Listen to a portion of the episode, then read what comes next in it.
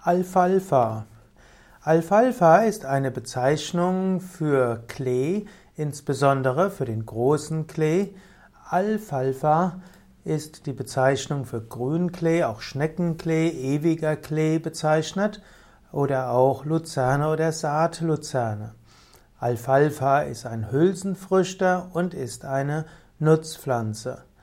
Alfalfa dient insbesondere hm, zum, äh, dient zum Beispiel für Kühe und Pferde als, wichtige, als wichtiges Kraut auf Wei, für Heu.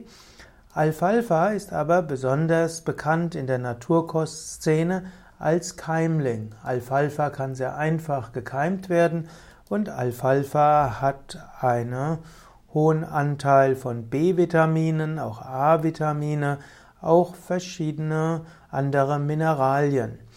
Alfalfa hm, ist also die englische Bezeichnung für Luzerne und Alfalfa-Sprossen, Alfalfa-Keimlinge werden in der Küche in Salaten und Brotbelag verwendet. Alfalfa hat einen nussartigen Geschmack.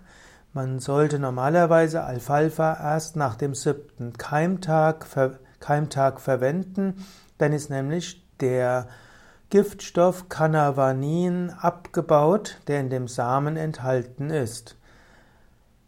Die Alfalfa-Sprossen sind leicht verdauliche Nahrung. Sie können auch für Genesende hilfreich sein. Und manche sagen auch, dass Alfalfa eine gewisse östrogene Wirkung hat und daher auch zur Behandlung von Menstruations- und Wechseljahrenbeschwerden genutzt werden können. Manche sagen, weil Alfalfa einen bestimmten Einfluss hat auf die Hormone, dass man sie nicht bei Autoimmunerkrankungen zu viel verwenden sollte.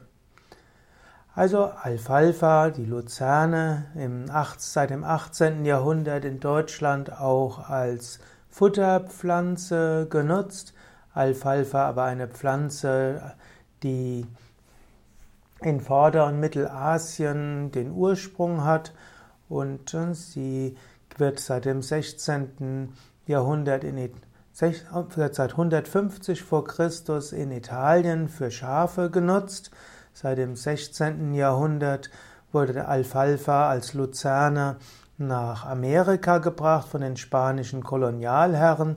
Dort ging es dann nach Mexiko und Peru und von dort ging es nach Nordamerika und dort wurde Alfalfa in der Naturkostszene entdeckt und dann auch als Alfalfa wurde dann die alte Luzerne Futterkleesorte in die Naturkostszene hineingebracht.